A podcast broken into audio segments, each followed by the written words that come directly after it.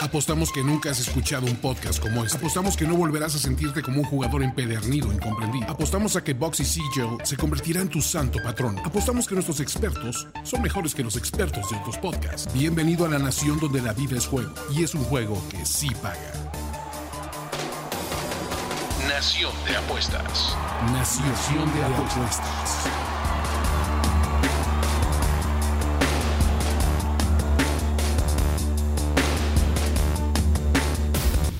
Querida Nación de Apuestas, ya tenía un ratito que no nos veíamos por acá en, la versión podcast, Spotify, iTunes, eh, finísimos.com, donde quiera que, nos estén escuchando. Sí hemos seguido presentes por ahí en otros formatos, eh, así que esperemos que igual nos acompañen, pero nada como regresar a, a la forma, al modelo que nos vio nacer, que es el podcast. Esto es Nación de Apuestas 55. Yo soy Ricardo de la Huerta y le doy la bienvenida al copresidente, eh, ciudadano excelso y gran amigo Andrés Ornelas. ¿Qué tal, Ricardo? La verdad, sí, es, es, el medio de nuestro corazón, es el medio que vio nacer a esta, a esta nación. Pues aquí estamos, igual que en otros medios, el chiste es crecer por todos lados. Eh, y yo un poco apenado, porque 0-3 la semana pasada después de pura, pura victoria. Eh, nos refugiamos ahorita en, la cuarentena y para tenerlos un poquito más consentidos, nos refugiamos en YouTube y por ahí desde el inicio eh, de, pues de la Bundesliga, que fue la primera liga que regresó en Europa a la actividad profesional, Andrés ha estado dando pics de forma constante y como dices, la semana pasada no fue la mejor en, con este 0-3, pero cuéntanos, ¿no? danos un poquito de contexto, ¿cuál ha sido el global desde que regresó el fútbol eh, después del COVID? Eh, ¿Cómo te ha ido? ¿Qué, récord tiene la nación? ¿Con cuál llegamos a este capítulo 55? Curioso, porque pues, he tenido un gran este, rendimiento. he tenido un récord de 11-7 y considerando que uno de esos picks además fue un valor de un underdog o de una doble oportunidad con bastante valor. Entonces, podrías decir que 11.57. Entonces, con todo y, las tres pérdidas de la semana pasada, que quisiera, este, no, cambiaría, la verdad, Ricardo, porque creo y me quedo con, con el proceso. Uno, trust the process, dicen por ahí. Pero 11.7, podría decir que 11.57 desde que empezó la Bundesliga. Creo que es bastante buen récord. Sí, es bastante bueno eh, y lo que dices, siempre hay que acordarnos que en el mundo de las apuestas todo hay que medirlo en el largo plazo, porque si nos volvemos, eh, si ponemos atención en lo que nos pasó la semana pasada, podemos desesperarnos, podemos volvernos locos, podemos querer recuperar eh, alguna pérdida de inmediato y la verdad es que no, esto se trata de hacerlo poco a poquito. Por si quería saber, tú tienes un récord de 2-1 y también podrías decir que 2.51 porque por ahí había otro underdog, ¿no? Muy, muy tus picks de KBOs? Yo, eh, yo, me he puesto muy, muy conservador, ¿no? La verdad, lo saben acá, no es ninguna sorpresa. El fútbol no es mi especialidad. He logrado sacar algunas ganancias porque eh, mantengo los principios de escuela eh, del Instituto de Educación para el Pueblo Apostador que les hemos dado aquí y eso ha sido útil para salir en números verdes, ¿no? Que eso es, eso es lo más importante. El caso de la, de la KBO, que es la Liga Coreana de Béisbol, para los que no sepan, también ahí en Twitter les hemos dejado algunas joyitas. Eh, la que más se destaca es un underdog de 216, que la verdad eso no se ve todos los días pero pues poco a poco también estamos desarrollando callo y estamos desarrollando experiencia en, ofrecerles análisis y picks de todas las ligas. Un día de estos hasta en los dardos vamos a darles picks. Exacto. Ya por ahí nos piden de otros deportes, de NHL, nos piden de golf. Pero la, la realidad es que, aunque Andrés y a mí, a ver, nos encanta grabar el podcast, como dices, es grabar al formato que nos vio nacer, eh, esta semana es una situación perfecta porque al regreso de la Bundesliga ya se suma también, ya está a la vuelta de la esquina el regreso de otras ligas, de las grandes de Europa, ¿no? Eh, ya tenemos Liga Española, la liga regresa ahora este fin de semana, eh, el 13, me parece, si no me falla exactamente. No, la liga regresa el 11. El 11, mira, perdón, la liga regresa el 11 de junio y la Premier regresa el 17. ¿no? Correcto. ¿no? Por ahí también ya el 20 regresa la Serie A y con eso podríamos decir que se completa ya el regreso eh, pues de las ligas más grandes y más importantes del fútbol europeo. Correcto. Entonces, pues aprovechando que ya está el regreso, eh, antes de, que pasemos y les demos picks, porque obviamente traemos picks de todas las ligas para que apuesten en lo que más, más les gusta, eh, vamos a arrancar con un poquito de, pues, de educación, ¿no? De preparación. Porque no sé qué opinas, Andrés, pero creo que si algo es importante y hemos visto en el mundo de las apuestas es estar en constante formación, evolucionando, reinventándote, poniendo atención a las nuevas tendencias y las nuevas técnicas eh, pues para ser un mejor apostador. Sí, Ricardo, mira, fíjate que por ahí hay una, hay una nueva estadística que va eh, hablando en relación a los goles a favor es, esperados en cuanto a varias estadísticas y también hay una de los goles en contra, ¿no? Sí, así es. Pensemos de lo que cuando tú como apostador eh, inexperto o que va arrancando, principiante del fútbol, entras y haces un análisis de partido, obviamente lo primero que te fijas, eh, pues es a lo mejor en la tabla de posiciones de la liga, ¿no? En qué lugar va, cuántos puntos lleva, cuántos ganados, y un segundo eh, lugar. De pues, local y de visitante, goles a favor, goles en contra. Eh, es justo a lo que iba. Este tema de goles a favor y goles en contra. Tú intentas apostar mucho pensando, mira, este equipo anota muchos goles, por lo tanto tiene una gran ofensiva. Este equipo no recibe goles, por lo tanto tiene una gran defensiva. ¿no? Pero como lo hemos visto en cualquier cantidad de deportes, hoy en día las estadísticas que están a nuestra disposición ya son tan avanzadas que podemos filtrar de ese total de goles, sean pocos o sean muchos, ¿cuántos son goles reales ¿no? que se consiguieron a base de oportunidades creadas, eh, de constancia de tiros al, al, arco, de fabricación de jugadas de peligro, y cuántos fueron goles circunstanciales. Básicamente, tuviste una oportunidad, la metiste y ganas el partido 1-0, porque aparte tu portero salió eh, salió en su día y sacó todas las pelotas. O luego incluso imagínense un resultado, a lo mejor doy un paso hacia atrás. Todos lo sabemos, en comparación con otros deportes, básquetbol, béisbol, fútbol americano, eh, hockey incluso, en el fútbol hay pocas anotaciones por partido. Es una realidad, hay tal vez dos goles, tres goles cuando la liga es muy ofensiva y tenemos grandes jugadores, pero en realidad si tú agarras una muestra de 100 partidos de fútbol, es muy raro que el promedio de goles esté arriba de tres. Entonces, es importante ir más allá en los datos y no solo quedarnos en estos hipotéticos tres goles por partido, sino en las oportunidades que se crearon que pudieron, eh, que pueden explicar, que pueden dar lugar a estos marcadores de tres o dos o hasta un gol por partido. Mira, Ricardo, nosotros siempre nos vamos a las bases, ¿no? Y las bases, una de las que les decimos siempre es, siempre calculemos las cosas a largo plazo con muestras grandes, con tendencias. Y esto lo que te dice esto de expected goals for per game, quiere decir goles a favor esperados por partido. Y todo es en un promedio, obviamente, eh, proyectado a la larga, Ricardo. Porque si tú estás, como bien lo dijiste, si estás hablando de un partido que metiste tres goles, luego el siguiente metiste cuatro, a lo mejor pasan cuatro o cinco semanas en que metes uno o cero goles y todo esto se va normalizando con los números. Y esta estadística te, te habla inclusive de, de dónde se generan esas oportunidades de gol. Si se generaron de lejos, si se generaron de cerca de la zona de penal, si inclusive es un posible potencial penal, o si es fuera del área, ¿no? Te, habla un poco de todas estas estadísticas y las junta en un número parecido a estas estadísticas este, analíticas del béisbol, que siempre estamos diciendo, a ver, el FIP, el FIP cómo se compara con el, con el ERA, ¿no?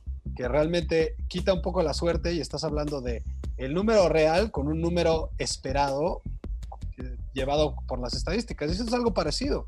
Puedes comparar lo que te dice este número de Spectacle 4 con las estadísticas reales y sacar. Con los goles reales, exactamente. Eso, eso va a ser una clave, ¿no? Para que empecemos a, a, sacarle y exprimamos hasta la última gota de provecho a esta estadística. Hagamos la comparación entre los goles que metió un equipo y los goles que debió meter si no hubiera habido suerte o circunstancias extraordinarias de por medio, ¿no?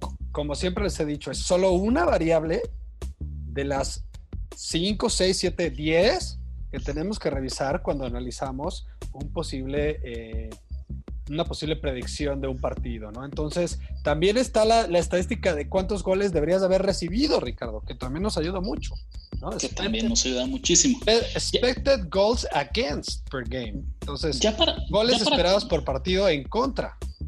Ya para terminar, y para que vean un ejemplo un poquito más claro, les voy a poner una situación de cómo un marcador podría ser súper eh, engañoso. Pensemos que el equipo A eh, gana un partido 2 a 0 contra el equipo B, ¿no? No pensemos ahorita en ninguna liga, no importa. El equipo A anotó el primer gol en un tiro libre, espectacular, buenísimo, desde afuera del área, pero que sabemos que esos entran, híjole, uno de cada 30, ¿no? A menos de que seas Messi a menos que seas Messi, pero no, Messi no jugaba en este equipo. Y incluso Messi, ¿qué te gusta? ¿Meterá uno de cada 10? ¿De cada 20? Sí, sí, También el, porcentaje de efectividad de estos tiros es muy, muy bajo. Su equipo A metió un golazo en un tiro libre eh, de, no sé, 30 metros, no es mucho, no sé, y, y se va 1-0. El equipo B se vuelca encima, tiene 10 tiros dentro del área, de esos dos remates dentro del área chica, pero el portero iba inspirado y sacó todos. Y al final, justamente, eh, el árbitro le marca un penal a favor en el minuto 90 en un contragolpe al equipo A. Mete el gol, gana 2 a 0. Si tú analizas este partido solamente con un resultado de 2 a 0, tú pensarías que el equipo A fue muy superior ¿no? Porque ganó 2 a 0, porque se defendió, mantuvo el, su portería sin, recibir goles y hasta sacó el hándicap asiático. ¿Cuál es la realidad? La posibilidad de meter las expectativas de goles en jugadas de pelota parada, en tiros libres o incluso en un penal, que no, te lo, no vas a tener penales todos los partidos, pues es menor. Y el equipo B, aunque no metió goles, el hecho que haya tenido 10 tiros dentro del área dos tiros dentro del área chica, si esa misma cantidad de, oportunidades las generara semana tras semana, les aseguro que no se iría en cero todas las semanas. Al contrario, más veces de las que no, metería los dos goles que están esperados en el, en la, en el cálculo de la estadística. Mira, les pongo un ejemplo también práctico donde hablamos de equipos que reales, ¿no? En la Bundesliga, que es lo que está activo ahorita, yo les quiero poner un ejemplo de un equipo como el Fortuna Düsseldorf. No, perdón. Quiero, el Gladbach, el, el Gladbach es de los mejores equipos con eh, expected goals for per game, ¿no? Tiene 2.23. Es el tercer lugar, Ricardo, inclusive eh, más alto que el Dortmund, que es uno de los equipos que anota muchos goles. Bien, bien. El Dortmund, en cambio, está en segundo lugar el Gladbach está en cuarto. Entonces te habla que eso te dice de que el Gladbach ha tenido un poco de mala suerte, mientras el Dortmund ha tenido un poco de mejor suerte en cuanto a los goles que, realmente entran y la diferencia entre las, las ocasiones que genera. Buenísimo. La pregunta, la siguiente pregunta, y porque saben que aquí en La Nación nos, nos encanta compartir el conocimiento, nos encanta echarles la mano y acercarles las herramientas que les hagan, los hagan un mejor apostador. ¿Dónde puedo checar esta estadística de expected goals? ¿Dónde puedo calcularla? Obviamente siempre va a haber como distintas eh, alternativas. Yo les voy a recomendar un sitio que encontré justamente ahora que, me puse a estudiar de lleno eh, el tema del fútbol, ¿no? Como no hay otros deportes, pues ni modo a, a estudiar fútbol. Se llama Understat, Under como de bajas, stat de estadísticas.com. U-N-D-E-R stat.com. Y ahí van a encontrar de las ligas principales, eh, la verdad es que ahorita solo manejo hasta Europa, de todos los equipos, tanto los goles que han anotado, que es lo normal, como los goles esperados, los goles que han recibido contra eh, los goles que debieron recibir la expectativa real. Y otra buena opción es siempre Action Network, ¿no? Que siempre es como nuestra, nuestra canal de cabecera, nuestro contenido de cabecera y siempre les estamos recomendando esa. Yo lo estoy viendo actualmente ahí. Ahí está. Entonces ya no tiene excusa tampoco para meterse y poder investigar de dónde sacar eh, las estadísticas que necesitan. Buenísimo. Pues vámonos entonces a los picks. Ya les dimos una lección de escuela, ya dimos un poquito de contexto. La verdad es que si están de regreso aquí en el podcast, seguramente es que quieren que les dejemos algunos picks para que eh, pues incrementen su cuentita de banco en esta temporada de, de encierro. Como no haya que salir, pues aunque sea que se queden a disfrutar del fútbol en casa. Perfecto. Pues venga, ¿tú que tienes algo? Del fin de semana, decíamos que arranca la Liga Española esta semana. Te cedo ahí el control y después yo me sigo con los picks de la Premier. Mira, si quieren, entonces les dejamos al final los de la Bundesliga, porque tengo dos de la Liga Española y dos de la Bundesliga. Empecemos con la, con la que se regenera, que es la que se, la- que se reactiva, que es la Liga Española. Fíjate que me gustan, obviamente siempre decimos que ahí es de las ligas más, eh, menos competidas, por así decirlo. Casi siempre el Barcelona y el Real Madrid, con estas líneas de menos 400, menos 350, siempre tú y yo hemos dicho que nos alejamos de esos partidos. Creo que esta no, esta vez no es diferente. Pero recuerden lo que les dije cuando hablamos de la reactivación de la Bundesliga. ¿Qué pasa en estas situaciones? ¿no? Hay un parón de, varios meses en que los equipos no, no han practicado, no han jugado, no tienen ritmo. Entonces sobresalen los jugadores buenos y sobresalen los equipos que, que les va bien después de un parón, ya sea de invierno o de verano. ¿no? Entonces me puse a analizar un poco. Fíjate que de entrada puedo decir que el Barcelona, el español, perdón, el español de Barcelona, se enfrenta al Alavés y acuérdense que se va a jugar sin público. Entonces es otro factor. Ser visitante, eh, más bien ser local, no tiene tanta ventaja como cuando tienes público. ¿Por qué? Por la logística, eso sí te da un poco de ventaja, pero no hay público, no hay nadie que te presione.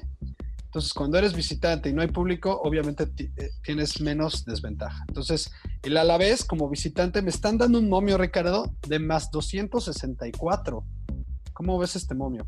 Contra Altísimo, el, altísimo. el español de Barcelona que trae más 112. Realmente hasta no entiendo, re- realmente no entiendo este momio, pero lo voy a tomar. ¿Por qué? Porque el Deportivo a la vez está ahorita mismo en el lugar, espérenme tantito, está en el lugar 14, mientras el español es el último lugar de la liga, Ricardo. Además, además como local, solo ha ganado un partido, ¿no? Entonces, ni- inclusive aunque le dieras ventaja de local, aunque le pusieras el público, ni así el español pudo ganar partidos cuando tenía público en sus tribunas. Entonces, me encanta este a la vez, más 264.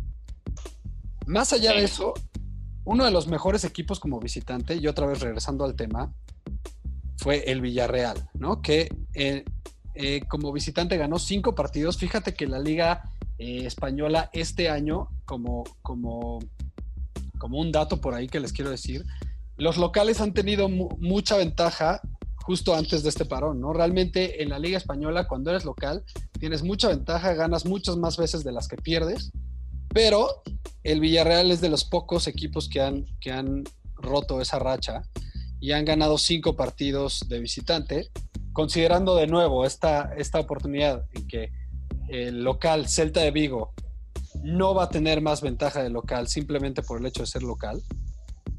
Me gusta eh, en más 165 el Villarreal contra un Celta de Vigo que también está jugando muy mal, va en 17 en la liga y solo ha ganado cuatro partidos de local. O sea, ha ganado más partidos de visitante el Villarreal que de local el Celta de Vigo.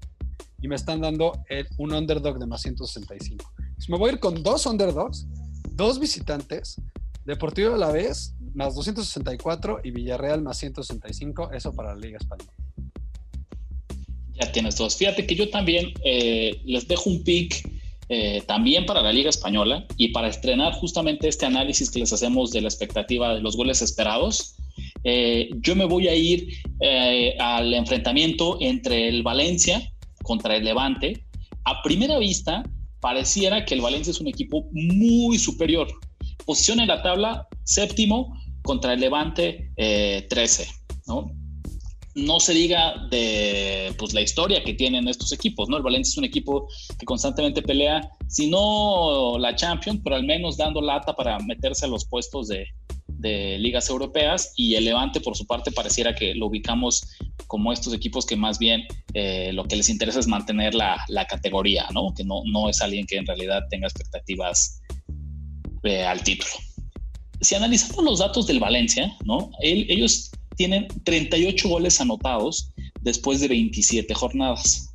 Pero cuando nos vamos justamente a la expectativa eh, de goles, vemos que ellos han estado por arriba de estas expectativas, ¿no? Ellos en realidad tendrían que haber anotado uno gol menos de lo que nos dice eh, este promedio. O sea, ni siquiera, a pesar de que no son un buen, un buen equipo, eh, vaya, han logrado mantenerse como con mucha suerte y anotar más goles de los que dice eh, las oportunidades que están generando. Y el Levante es el caso contrario.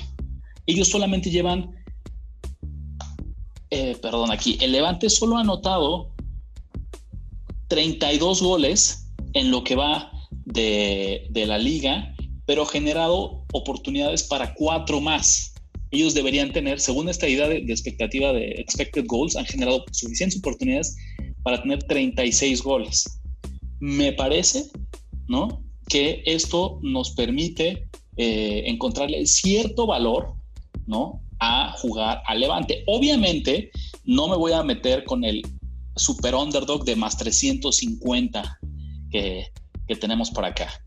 Pero aprovechando que es tan favorito el Valencia y que me parece que no debería serlo, porque no ha sido tan dominante, sino más bien han sido goles hasta cierto punto circunstanciales, voy a jugar al Levante en handicap asiático con más uno en menos 130. ¿Qué significa esto? Que pues, si el, Levante gana, da la sorpresa, o incluso le roba un, empate al Valencia, nosotros cobramos. Si llegara a perder por un gol, todavía estoy protegido y empato la apuesta. Entonces yo me voy a ir con un pick nada popular, de estos que yo sé que no van a encontrar en ningún otro lado, eh, pero respaldando mucho al underdog y poniendo a prueba este primer análisis de los goles esperados contra los goles reales. Levante más uno. Perfecto, Ricardo. Que este, pues da, también tienes por ahí algunos picks de la Premier League, ¿no? Vamos con un pick de la Premier. La realidad es que falta un poquito más para que arranque la Premier. Va a ser los últimos en reiniciar actividades de los equipos de Europa. Oficialmente arranca el 17, miércoles 17, media semana. Yo tengo un pick para el sábado 20 de junio. Pero pues saben que en una de esas ya no los veo de aquí al 20 y mejor desde ahorita les dejo un pick aquí en su podcast favorito eh, pues para, para que estén cubiertos también. Si por ahí no nos vemos y ya no tienen chance de volvernos a escuchar, eh, resulta que ya tienen pick de, de, la Premier League. Me voy con uno de los equipos consentidos de México por la simple razón que está ahí un ídolo de la afición mexicana en Raúl Jiménez. ¿no? El Wolverhampton, los Lobos de Wolverhampton, que están ahorita peleando. Eh, si, esto, si el día de hoy acabara la temporada, ellos tendrían un boleto para la Europa League. Y créanme, créanme que ellos están haciendo todo lo posible, no se ve tan lejano que se cuelen a lugares de Champions. Tiene como 50 años que el Wolverhampton no eh, llega a, la Champions. Eh, pero créanme, créanme que están mucho más cerca, están solamente a dos puntos de meterse a esta posición de, de calificar hacia la Champions. Para esta semana reciben al Aston Villa, ¿no? Ellos sí, un equipo eh, de la segunda mitad de la tabla y, no, perdón, ¿qué digo? Al Aston Villa. Eh, visitan al West Ham. Ya estaba aplicando yo una Ulises Arada, ¿no? Confundiendo aquí los, los partidos, pero entonces les decía, el Wolverhampton visita al, al West Ham, eh, típica ventaja del fútbol de la triple oportunidad, a pesar de que es el favorito, nos da un momio positivo de más 115 y voy a repetir la misma dinámica. A pesar de que ellos han anotado 41 goles, ¿no? Después de 29 jornadas, su expectativa de goles es de es de 47 goles. La diferencia es muy, muy, muy grande. ¿no? Ellos sí han tenido mala suerte, en el sentido que han generado muchas más oportunidades de las que eh, muestran las estadísticas. ¿no? El caso del West Ham, ellos han anotado 20, eh, perdón, han anotado 35 goles, pero su expectativa de goles también ronda estos mismos 35. Entonces significa que ellos, pues básicamente han, anotado las que han tenido, ni se han quedado cortos, ni, han tenido eh, mucha suerte y han tenido goles eh, pues gratis, casi casi. Entonces, el Wolverhampton de Raúl Jiménez para el regreso de la, de la Premier League con un momio de más 155. Perfecto, pues rapidísimo les doy mis picks de eh, la Bundesliga, que es lo que hemos tenido activo ahorita y es el fútbol eh, del que más hemos estudiado últimamente. Obviamente trataremos de entrarle fuerte a las demás ligas. Ricardo, un poco apegándome a tu librito, el viernes, este viernes, el Leipzig visita al Hoffenheim, ¿no? Dos equipos de la alta, de la alta parte de la, de la tabla. Fíjate que me estuve fijando y el Leipzig hablando en esta estadística que ahora nos está gustando mucho de expected goals against, pero ese es en contra, este, goles esperados en contra. Es el mejor equipo, Ricardo, es el mejor equipo defensivo en cuanto a esta estadística. El Leipzig está apenas arribita de uno, Ricardo. ¿Cómo ves? Entonces, me gusta mucho como, como equipo defensivo. Además, es, es un buen equipo ofensivo, pero me están dando un momio de 3.5. Se me hace altísimo. Además, las bajas están en menos 109. Yo creo que aquí están pronosticando una paliza de parte de Leipzig. Pero pensemos que Leipzig viene de anotar solo un gol en contra del último equipo de la tabla, Ricardo. Ahorita se me fue el nombre, pero es el último equipo de la tabla. Entonces, me gustan esas bajas de, 3.5, apegándonos al librito de Ricardo de las bajas. Y por otro lado, otro, otro de, otra hoja de tu libro, Ricardo. ¿Qué nos gusta hacer en Nación? Nos gusta necear, ¿no? La semana pasada perdí con el Eintracht Frankfurt. Creo que era la lectura correcta y por eso stick to the process. Me voy a quedar con el Frankfurt. De visita, acuérdense que ahorita me estoy muy, muy apegado con los visitantes porque no hay tanta ventaja en local, lo repito. Eh, visita este Eintracht. Al Hertha Berlín. Al Hertha Berlín, es correcto. El Hertha Berlín es un equipo un poco eh, sobrevalorado, pensando en que estas expected, goals eh, está Hertha Berlín en 1.18, Ricardo. Es un número bastante bajo, mientras el Eintracht está en, ahorita les digo, este es un 1.70. Este es un gran ejemplo de lo que les contábamos eh, Andrés y yo. Eh, desde que regresaron de actividad, el Hertha acumula tres victorias, un empate y una derrota. Pero su derrota ha sido contra el Dortmund, que es uno de los equipos de arriba en la tabla, y se apenas perdió 1 a 0. Y el empate 2 a 2 contra el Leipzig, o sea, estamos hablando que este equipo del Hertha Berlín solamente ha eh, batallado, vaya, verdaderamente con los equipos élite de la Bundesliga.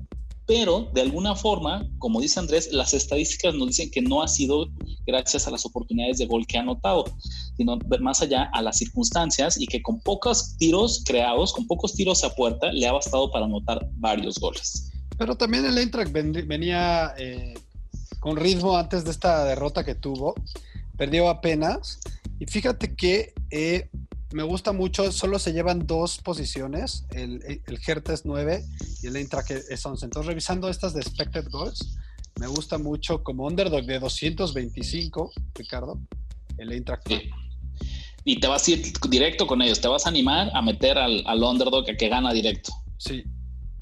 Pues está buenísimo. Y acuérdense que también lo hemos platicado aquí varias veces, hay que perderle el miedo a los underdogs, porque solo así vamos a ser rentables en el largo plazo. Da lo mismo perder una apuesta con un equipo de más 200 que perderla con un equipo de menos 150. Es que piénsalo así, esta línea está en 224, quiere decir que por cada 100 que ponemos nos pagan 224. Quiere decir que tenemos chance de perder esta y otra apuesta de una unidad de 100, si la ponemos así. Sí, sí, sí igual, igual terminaríamos ganando 24 puntos. No, completamente. Esa Perdiendo dos apuestas. Esa es la lógica de por qué hay que encontrar valor y hay que animarse a apostar underdogs. O sea, si nos fuéramos uno, ganado y dos perdidos y ganáramos esta y esta fuera el uno, quedaremos con 24 a favor. Vámonos de lleno, Andrés. Resumen, ya para terminar esta edición. ¿Cuáles son los picks que traemos eh, pues para el regreso, regreso de la Liga Española, regreso de la Premier y jornada 31 de la Bundesliga. Yo, jornada de underdogs, Ricardo, a, tu librito, el, a la vez que visita el español de Barcelona en más 264, que de verdad no entiendo, creo que ese es mi pick de la semana, mi zapato de la semana, no entiendo mucho ese, ese momio, menos pensando que el español de Barcelona no tiene tanta ventaja de local porque no hay público. El Villarreal en más 165 contra el Celta de Vigo, que también es de los de, los de abajo de la tabla. El Frankfurt en más 224, también de visitante, o sea, puros visitantes, y unas bajas de Leipzig como el mejor equipo visitante en menos de 3.5, que también se me hace una línea jugosa.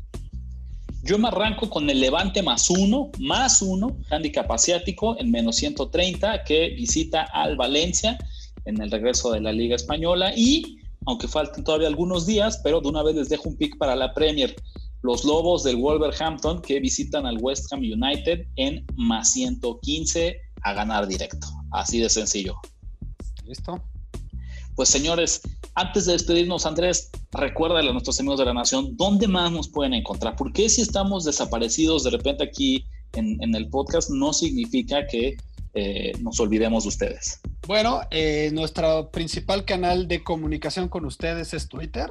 Tenemos varios otros, pero por ahí, por arroba Nación Apuestas, nos pueden buscar, nos pueden comentar, nos pueden criticar, nos pueden mentar la madre. Tenemos en Facebook igual Nación Apuestas, Instagram Nación Apuestas, pero también últimamente nuestro canal de YouTube que ha tenido mucho éxito. Ayúdenos a suscribirnos y les estamos dando contenido pues más variado. Listo. Tu cuenta personal, por si quieres ahí que te busquen también. También mentadas de madre se vale, arroba Andrés Ornelas H. ¿no? Acuérdense que a mí me encuentran en R de la Huerta 17. Les voy a aguantar las mentadas, pero mejor que sean cariñitos, no sean gachos. Exactamente. Y pues muchas gracias a Finísimos, nuestra casa productora. Pueden buscarnos ahí en finísimos.com y a Toño Sempere que nos ayuda a producir. El señor podcast, finísima persona. Señores, hasta la próxima. Hasta luego. La nación ha hablado. Ya escuchaste los pics que pagan en grande y engruesan tu cuenta. Ahora recomiéndanos, comenta en nuestras redes y haznos crecer como tus ganancias. Nación. Nación de apuestas. Nación de apuestas. Conducción. Ricardo de la Huerta. Ricardo de la Huerta. Y Andrés Ornelas. Y Andrés Ornelas. Producción y voz en Antonio Semperi. Antonio Semperi. Un podcast de finísimos.com.